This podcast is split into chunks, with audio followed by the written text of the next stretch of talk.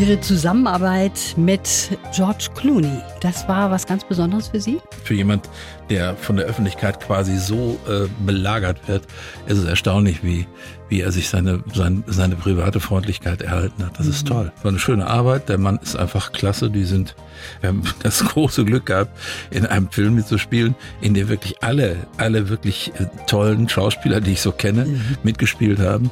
Aber das war wirklich sehr angenehm. Die blaue Couch, der preisgekrönte Radiotalk, einer unserer Bayern 1 Premium Podcasts. Hören Sie zum Beispiel auch mehr Tipps für Ihren Alltag mit unserem Nachhaltigkeitspodcast Besser Leben. Und jetzt mehr gute Gespräche. Die blaue Couch auf Bayern 1 mit Gabi Fischer. Und mein Gast heute Abend hat in mehr als 200 Film- und Fernsehproduktionen mitgewirkt. Seit elf Jahren hat er einen Riesenerfolg in dieser Kultserie Hubert erstmal mit dem Staller, jetzt mittlerweile ohne Staller. Herzlich willkommen, Michael Brandner. Hallo. Ja, hätten Sie das gedacht? Sie spielen da den Gierwitz. Das ist ja der mittlerweile degradierte Polizeichef. Hätten Sie gedacht, dass der Sie so lange begleitet? Nein, keiner von uns hätte das gedacht. Also wir haben das Ding seinerzeit, das ist ja entstanden aus Land der Berge. Das war so eine kleine Kult-Stippvisite im Netz. Ja, man hat's gemacht, weil unser Produzent kann sowas produzieren und dann einfach mal vorstellen. Und wie man sieht, hat's den Leuten gefallen. Auch zu unserem großen Erstaunen. Wir dachten nie, dass wir überhaupt eine Staffel drehen und dann, jetzt sind wir gleich in der elften. Also von ja. daher, das war nie im Fokus. Man dachte immer, naja, Jux und Dollerei. Aber gerade das kommt so gut an. Und was ich mir oft denke bei dem Gierwitz zum Beispiel, das ist ja so ein verpeilter Typ, der auch Sätze beginnt, ohne die zu beenden. Kann sowas in einem Drehbuch stehen oder ist da sehr viel Improvisation auch dabei? Na, das Drehbuch ist ein guter Rahmen, aber wir füllen den dann doch schon so wie wir glauben, dass es das trägt. Und das erwartet man auch von uns irgendwie. Also, dass Sie da ganz spontan auch mal reagieren und spontan was natürlich, machen. Natürlich, natürlich. Also Autoren haben ja nun Gott sei Dank auch eine Art, manchmal einfach eine eigene Sicht der Dinge. Und das dann in Realität umzusetzen, äh, ist manchmal nicht so witzig, wie die glauben. Und da muss man halt gucken. Also wir spielen keine Witze, wir spielen nur Situationen und die sind dann gerne mal komisch. Mhm. Ja. Und es kommt super an. Sie sind mhm. uns ans Herz gewachsen mittlerweile mit dieser Rolle. Wir werden über vieles sprechen, weil sie auch so vieles gemacht haben, von mhm. dem man gar nichts weiß. Eine Sache liegt hier zum Beispiel auch schon hier bei mir auf dem Tisch. Aber ich möchte trotzdem anfangen mit einem Highlight aus Ihrer Karriere, wie Sie selber auch sagen. Mhm. Ihre Zusammenarbeit mit George Clooney. Das war was ganz Besonderes für Sie? Ja, das war toll, obwohl es jetzt irgendwie, es war ja keine große Rolle, es war jetzt, man kann es jetzt nicht als Ausflug betrachten. Es ergab sich gut, dass er hier mit, sagen wir, europäischem und deutschem Geld drehte und eine Besetzung brauchte für einen sogenannten Bader. Und man hat mich äh, gebeten, das einfach in ein Handy reinzuspielen, die Szene. Und daraufhin wurde ich aufgefordert, nach Berlin zu kommen. Und der hat sich das persönlich dann angeguckt und mich besetzt. Das war toll, war eine schöne Arbeit. Der Mann ist einfach klasse. Die sind also diese Größen, ich habe ja das große Glück gehabt, in einem Film mitzuspielen, in dem wirklich alle wirklich äh, tollen Schauspieler, die ich so kenne, mhm. mitgespielt haben. Und es war wirklich eine große Ehre, in diesem Kreis mitzumachen. Und es war eine große Freude, diese Leute mal also persönlich kennenzulernen, auch privat kennenzulernen, soweit man privat kommt während eines Drehs. Aber das war wirklich sehr angenehm. So diese Herzlichkeit und ja. der Humor, das haben Sie schon auch entdeckt an ihm. Ja, oder? natürlich natürlich, ja. Das ist für jemand, der von der Öffentlichkeit quasi so belagert wird, ist es erstaunlich, wie, wie er sich seine private Freundlichkeit erhalten hat. Das ist mhm. toll. Und Sie haben da was geschafft, das finde ich total witzig, als ich die Geschichte gehört habe. Sie haben dem ein deutsches Lied beigebracht. Also eigentlich Bill Murray und Bob Balaban haben irgendwie, die singen ja ständig alle. Mhm. Die sind am ja? Pfeifen und am Singen, was bei uns ja immer verpönt ist. Das machen die da ständig. Das ist auch ganz gut. Man ist dann die ganze Zeit eigentlich locker, was wunderbar ist. Ich glaube, es war Balaban, der ein schottisches Lied kannte, was Bill Murray nicht kannte. Und dann haben sie sich das gegenseitig vorgesungen und, und dann haben sie irgendwann fragen sie an uns, was habt ihr denn hier so für Lieder? Und ja, wie gesagt, ich wollte denen natürlich nicht unsere Mundorgel zumuten und habe dann einfach äh, froh zu sein, bis darf es wenig angestimmt, weil ich wusste, das kann man so schön im Kanon singen. Die sind wirklich gute Sänger, also die singen, dadurch, dass sie viel singen, sind sie gute Sänger und haben das dann, haben das dann alle zusammen im Kanon gesungen mit den deutschen Kollegen und den amerikanischen Kollegen. Das war sehr nett. Wie lustig. Also singen können Sie auch, darüber wollen wir auch gleich noch sprechen. Und nicht nur das, Sie haben auch was mitgebracht, nämlich ein Buch. Ja. Kerl aus Koks. Ja. Und da geht es um den Paul in diesem Buch. Und im Grunde genommen ist das Ihre Lebensgeschichte, die Sie da geschrieben haben. Ja, extended. Also mhm. es ist angelehnt an meine Lebensgeschichte, ja. Dann will ich mal ein bisschen zusammenfassen. Sie sind geboren in Augsburg. Ja. Ihre Mutter war ledig. Die ersten vier Jahre sind Sie bei Onkel und Tante in Bayern aufgewachsen. Ja. Und dann sind Sie zur Mutter und Ihrem sehr lieben Stiefvater nach Dortmund. Der war hm. Bergmann. Das sind, wenn man sich das so anhört, tatsächlich zwei Welten. Ne? Auf der einen Seite der Ruhrpott, auf sagen, der anderen ja. Seite Bayern. Haben Sie das auch so empfunden als Vierjähriger? Ich habe das, ich habe da keine Erinnerung dran im eigentlichen Sinne. Das ist mir einfach hinterher erzählt worden von meinen Onkels. Und meine Erinnerung setzt irgendwo da ein, wo ich als Steppke plötzlich im Dortmunder Norden bin und da einfach versuche klarzukommen, in die Schule zu gehen und so weiter. Da habe ich noch ein bisschen bayerisch gesprochen, aber das war dann ganz schnell vorbei. Das geht dann ganz ja, schnell bei ja, so kleinen klar. Kindern. Die können sich auch sehr schnell anpassen, wobei man ja wirklich sagen muss, das sind schon ganz besondere Regeln, die da auch herrschen. Ja, ja, aber die herrschen auf dem Lande auch. Also meine Onkels hatten auch eine ziemlich, sagen wir mal, keine besonders sanfte Tour drauf. Äh, die waren ja auch alles gestandene Kerle. Und die Großonkel sowieso, das waren richtige Originale. Ja, also der Unterschied lag einfach nur darin, dass Bayern einfach eine etwas andere Gangart hat, äh, vor allen Dingen ein anderes Zeitempfinden. Das da oben ist ein bisschen forcierter und hier ist es ein bisschen, ein bisschen legerer mhm. insgesamt. Also man hat mehr Zeit im Grunde. Das ist im Ruhrgebiet war das nicht so. Da es war Zeit schon ziemlich kostbar. Ihr Durchbruch als Schauspieler, da schließt sich auch irgendwo der Kreis, das war diese Ruhrpott-Saga Rote Erde. Kann ich mhm. mich noch gut dran erinnern. Da hat sie ihr Freund, der Schauspieler Peter Lohmeier, mitgenommen. Es gab ein Casting mit Frau Braker und die kam ins Ruhrgebiet und er sagte, du, da gehen wir hin, da, da, da stellen wir uns mal vor. Ja, und dann sind wir dahin. Ich habe den Armin geschleppt, Armin Rode, und dann sind wir dahin und die sagte dann, ja, ihr müsst mal unbedingt nach München kommen und den Regisseur kennenlernen, Klaus Emmerich. Und das haben wir dann gemacht und der hat Armin und mich besetzt. Das ging eigentlich sehr unbürokratisch in der Kneipe getroffen, ein bisschen gequatscht und dann gesagt, so, du bist jetzt mein Dicker und so war ich dann Rolle Dicker und habe in der Saga mitgespielt. Das war toll, großartig. Ja. Kann ich jetzt nur noch sagen, Dankeschön. War da auch irgendwann mal eine Schauspielschule dazwischen oder so? Nö, da war ich ja schon. Da war ich schon 35, 34, ja. Oder 35, ich weiß gar nicht. Jedenfalls, da hatte ich schon einiges hinter mir. Ich wäre nie wieder in die Schule gegangen. Also wie sich manches so ergibt im Leben. Kann man so sagen, ja. Das war ein totaler Zufall. Und der Armin Rode und Peter Lohmeier, sind das von Ihnen noch Freunde? Ach, ich mag die beiden wirklich gerne. Also Armin ist wirklich ein Herz und Peter ist auch richtig klasse. Also wir haben nicht so wahnsinnig viel mehr miteinander zu tun, weil wir sind so weit auseinander. Armin wohnt immer noch im Ruhrgebiet. Peter ist inzwischen, glaube ich, Berliner, war vorher Hamburger ganz lange. Und man sieht sich ab und zu und freut sich, sich zu sehen. Ja. Das war's. Das ist doch schön. Herr Brandner, Sie haben so vieles gemacht in Ihrem Leben. Also wie gesagt, jetzt liegt hier ein Buch von Ihnen. Sie waren auch mal Schreiner, davon haben wir gerade eben gesprochen, und hatten ein Puppentheater mit Ihrem Freund. Das hatte er. Ich habe da mitgespielt. Er hat mir das beigebracht. Der war mit seiner Lebensgefährtin eigentlich unterwegs. Und wer Rüdiger kennt, der weiß, dass er mit ihm nicht sehr gut Kirschen essen ist mitunter. Und er hatte sie wohl offensichtlich äh, so vergrault, dass das Ganze ein Ende fand und er brauchte irgendjemand, der mit ihm die anderen äh, Verträge noch erfüllte. Und äh, so hat er mir dann den Vorschlag gemacht und ich, da ich das noch nicht kannte und neugierig war, habe ich mir das von ihm beibringen lassen. Das war eine echte Tour de Force, aber ich habe es dann hinterher mit ihm zusammen gespielt, einige Zeit. Und das war eine sehr schöne Erfahrung. Also vor Kindern zu spielen ist ja ein unbarmherziges Publikum, aber es ist auch toll, wenn man die, wenn man die wirklich in Fahrt gebracht hat. Und Sie haben auch mal eine Zeit lang in einer Bluesband gesungen? Ja, das war nach diesen kurzen Theaterstippvisiten, die wir am Anfang hatten in unserer Hippie-Zeit.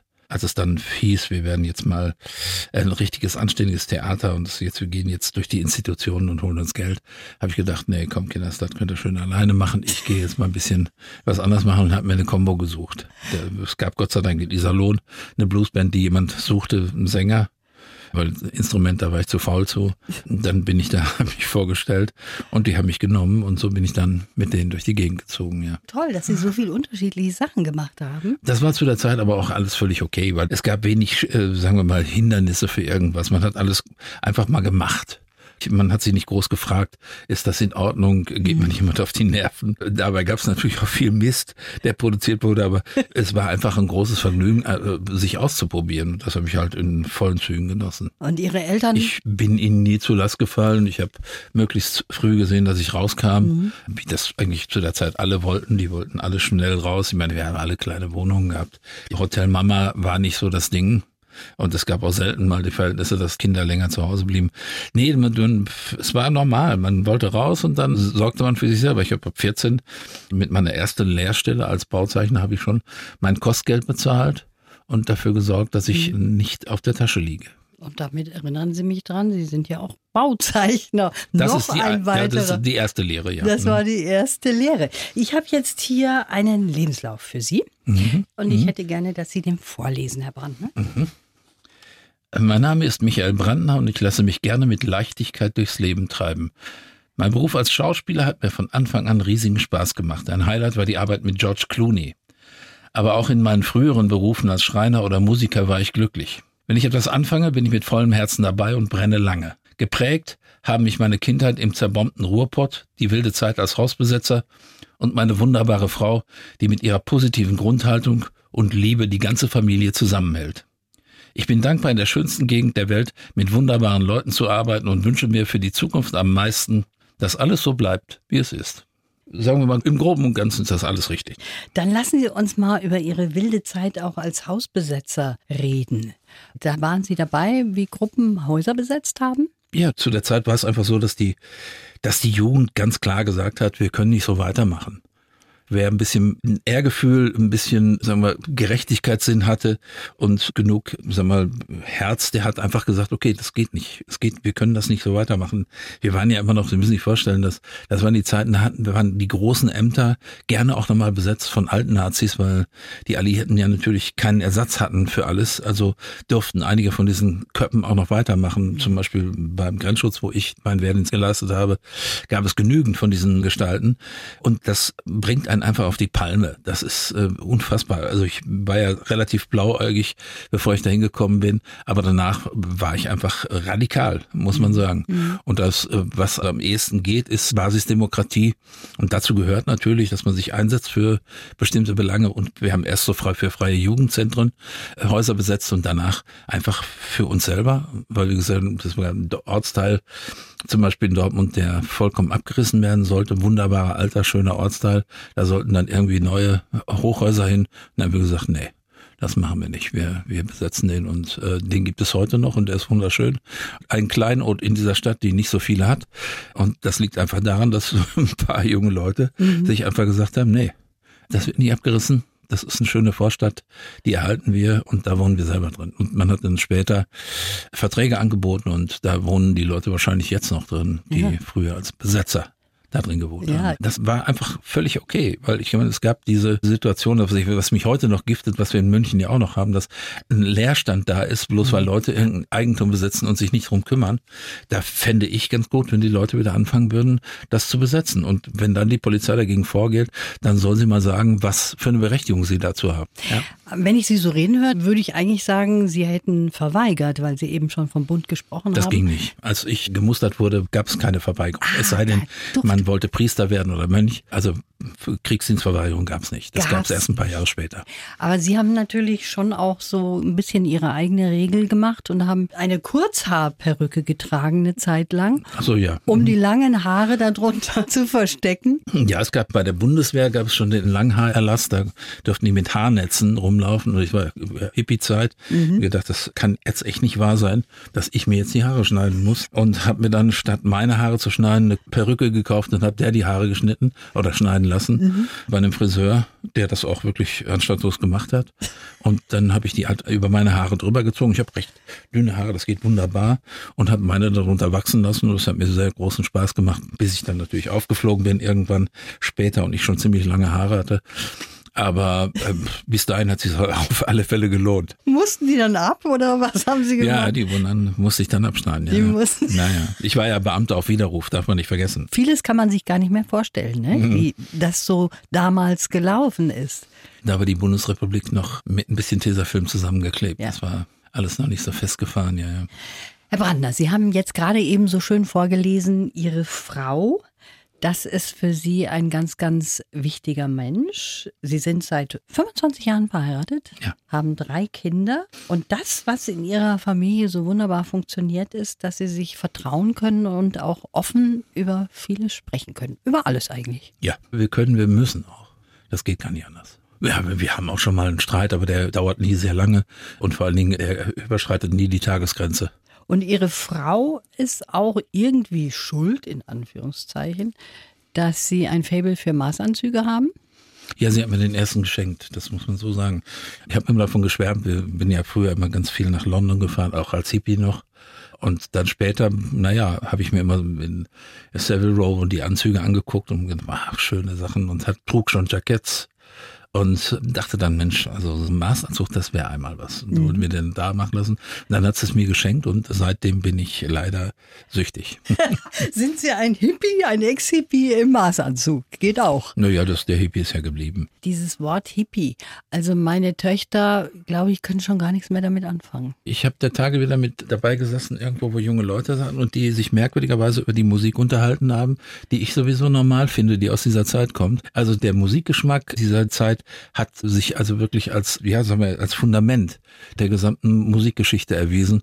Und der wird äh, immer noch zitiert und von den Kindern auch gehört. Also meine Kinder zum Beispiel legen immer Zappa auf und solche Sachen. Also ja, von daher super. denkt man, das ist von gestern und unser Sohn, der bei Kneipen und Restaurants und äh, die Bänder, die man äh, ihm dann macht für seine äh, Abendunterhaltung, enthalten fast ja, also 80 Prozent der Musik, die ich seinerzeit gehört habe. In der Zwischenzeit hat die Mode auch mal wieder die Blumen aufgelegt.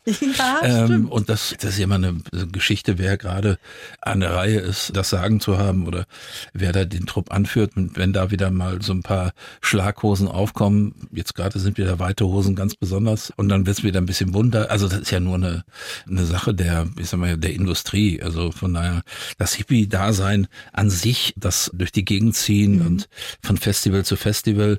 Das ist jetzt leider durch die Umstände wie Corona oder seinerzeit schon allein wegen AIDS äh, hat das ganz extrem mhm. abgenommen, weil der, da war die sorglose Zeit der, der Sexualität ja vorbei, schlagartig, muss man sagen. Herr Brandner, Sie machen so vieles. Jetzt gerade ist ja Ihr Buch rausgekommen. Mhm.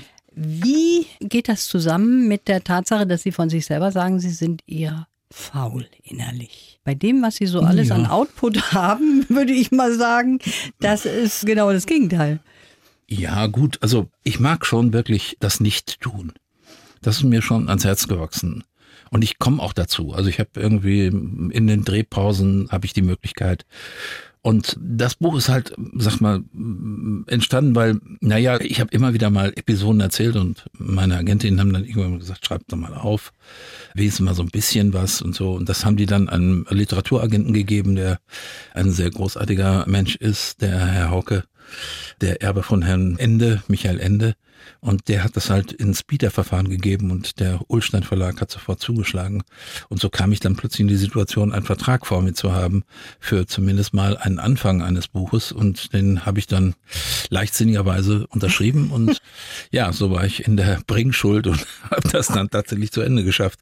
Und ich muss sagen, es war halb so anstrengend, wie ich gedacht ja? habe. Und von daher, ja, es geht gut. Und ich kann auch nicht dafür garantieren, das nicht nochmal zu machen. Aha, also das war nicht so, dass Sie vom Computer oft mal rumgesessen sind und sich gedacht haben, ach Gott, wie geht's jetzt weiter? Nee, ich habe also ich habe einen ziemlich, äh, sag mal, großen Erinnerungsschatz. Mhm. Ich brauchte bloß in die Kiste greifen und die Lektorin musste eigentlich nur darauf achten, dass ich nicht zu breit werde Aha. und zu lang und zu viel reinpacke.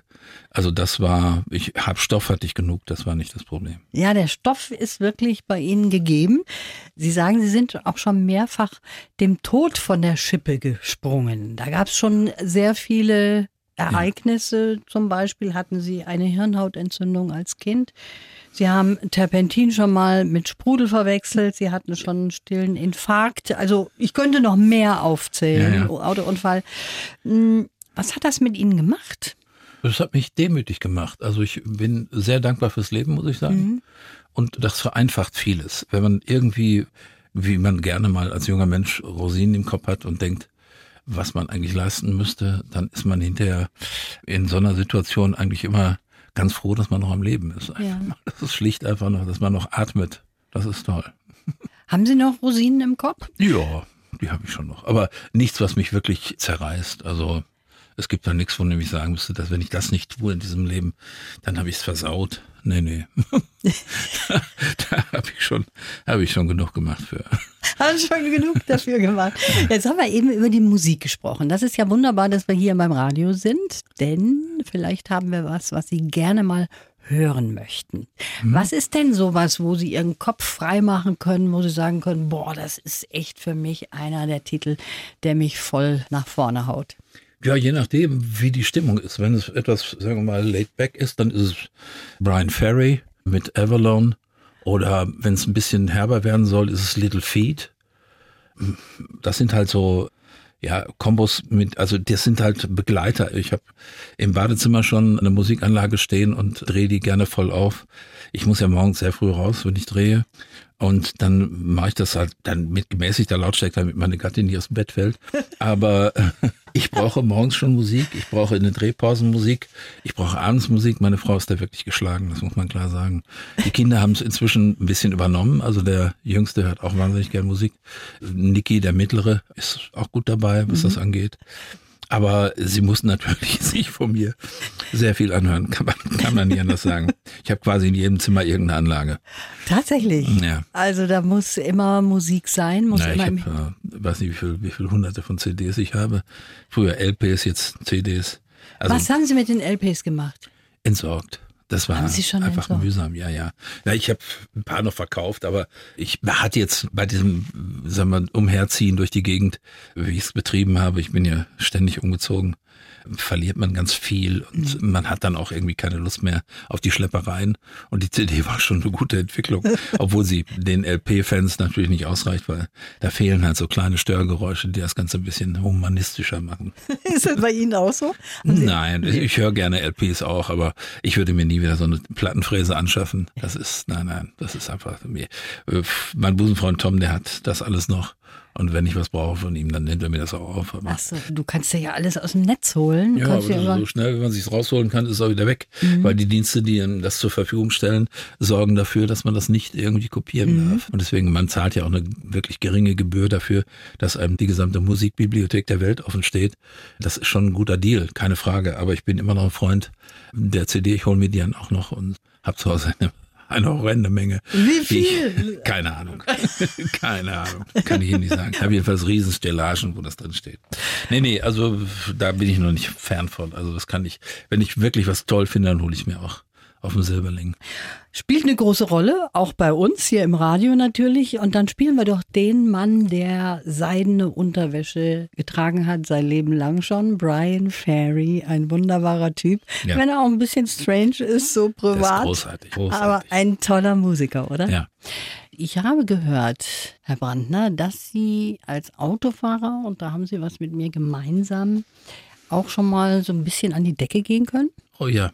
Nee, weil im Verkehr merkt man auch als erstes, wenn Leute einfach sich unsozial verhalten. Und wir haben sehr viele Autofahrer ohne Rückspiegel. Die finden nur nach vorne statt und nur in ihrem kleinen Kosmos. Und ich sehe ganz viele Leute, die eigentlich überhaupt nicht da sitzen, wo sie sitzen, sondern sich weiß Gott wo befinden, die auch noch währenddessen telefonieren können, obwohl sie schon mit dem Autofahren überfordert sind. Und das bringt mich dann auf die Palme. Also die sitzen dann quasi auf den Straßen rum mit ihren fetten Karren und, und sorgen einfach dazu, dass alles zum Erliegen kommt und fragen sich nicht eine Sekunde, ob sie stören. Mhm. Und das, also solche Leute würde ich dann gerne mal beschleunigen, wenn, wenn man so will. Also die Hupe ist ganz wichtig bei Ihnen? Nee, ich hub nicht wahnsinnig Nee? viel, nee. Also ich hupe schon, aber nicht jetzt so exzessiv wie jetzt zum Beispiel die Italiener oder so. Mhm. Nee, nee, das ist nicht der, aber ich fluche dann im Auto. Das ist für meine Mitfahrer nicht so ganz angenehm. Ach so, egal, ob da jemand mit drin sitzt. Ja, das, äh, ich schaffe es mitunter. Meine Frau wünscht sich manchmal Fahrten, wo ich das lasse, dann tue ich das auch. Normalerweise, also wenn ich alleine bin, vollkommen hemmungslos. Das kenne ich, äh, Herr Brandner, das kenne ich sehr, sehr gut. Aber das finde ich schön, wenn Ihre Frau vor einer Fahrt sagt, bitte auf dieser Fahrt mal nicht fluchen. ja, ich halte es da noch ein. Das, äh, Das halten Sie aber Nee, ein. Sie haben ja auch schon ein Enkelkind. Zwei. Und da muss man ja auch so ein bisschen Vorbild sein. Mhm. Sind Sie normalerweise aber eher ein gelassener Typ? Jetzt mal abgesehen vom Autofahren. Als gelassen hat man mich, glaube ich, noch nie bezeichnet. Das wäre mal, wäre was Neues. Wäre mal was Neues. ja. Wie würden Sie sich selber bezeichnen? Ich war früher wirklich auch Choleriker, kann man nicht anders sagen. Äh, bin Wirklich? gerne mal richtig aus der Haut gefahren, ja, ja. Ja, es lag halt auch an meinem Werdegang ganz eindeutig. Ich glaube auch, dass das ganz viel damit zu tun hatte. Aber ich sag mal, in der Hippie-Zeit war ich wirklich gechillt, wie man heute sagt. Ja. Wirklich, also ich bin ja mit der Droge Cannabis sehr gut klargekommen und äh, bedauere auch, dass heutzutage so viel Mist unterwegs ist.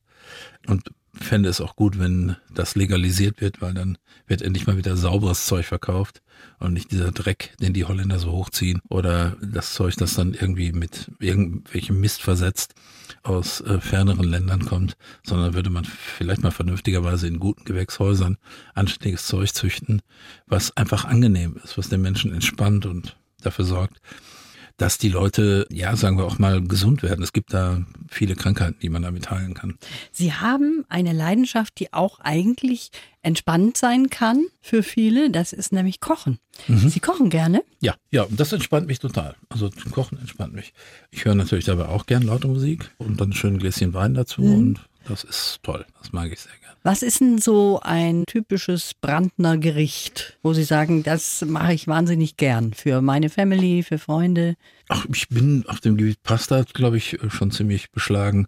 Es gibt halt so Rezepte, die funktionieren einfach perfekt. Ich habe hier zum Pasta Bavaria zum Beispiel, das ist eine Pasta mit Linsen und Kraut, das in Butter angeschwenkt wird und dazu passt hervorragend, wenn man entweder vegetarisch Petersilienwurzel anbrät oder mit der Fleischvariante halt ein schönes Schwein oder ein Perlhuhn, das man würfelt und wirklich scharf anbrät, damit irgendwie Aromen entstehen und dann serviert man das zusammen. Das ist toll, das ist sehr lecker, also wirklich eine Köstlichkeit.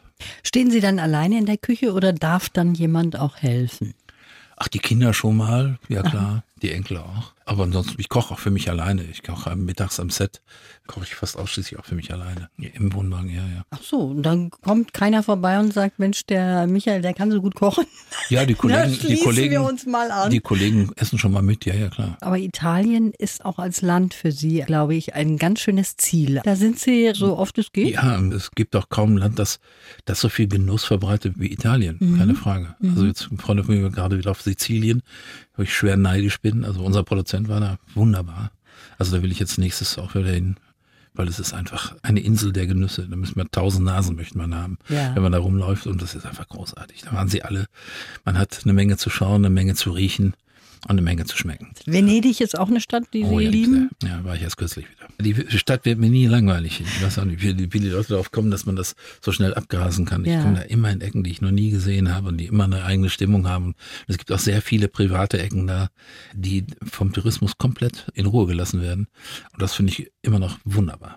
Zum Schluss noch mal ganz kurz zu unserer Kultserie, nämlich Hubert ohne Staller. Das wird hoffentlich niemals auch ohne Gierwitz heißen, Herr Brandner. Wir hatten hier schon mal die Hubert ohne alles, war, war, die, war die Fortsetzung. Und ich glaube, ich glaube nicht. Also ich würde es gerne so lange weitermachen, wie, wie Christian Lust hat, es weiterzumachen und unser Produzent Lust hat, es weiterzumachen. Wir machen es nächstes Jahr wieder weiter. Und wenn wir was hören von den Leuten, dann heißt es immer, bloß nicht aufhören, bloß nicht aufhören. Bitte macht es bitte weiter. Und das machen wir dann auch. Ja. Wir versprochen. Also so wir sowas versprechen können, weil das liegt ja immer bei den Sendern, die sich immer sehr lange ziehen, bis sie mal Verträge rausrücken, obwohl man eigentlich schon weiß, dass es weitergeht.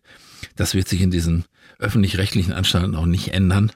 Dass sie eine wirklich, eine wirklich fragwürdige Zahlungsmoral haben, die Leute hängen lassen und mit Verträgen vor sich herschieben. Das ist so ein Ding. Das, Wow. das äh, ne, muss man immer klar sagen. Das ist nicht nett. Nicht nett ist mal untertrieben gesagt. Ja, ne? ja, ja, ja. Aber auf jeden Fall war das jetzt sehr schön, dass Sie uns gesagt haben, es geht weiter.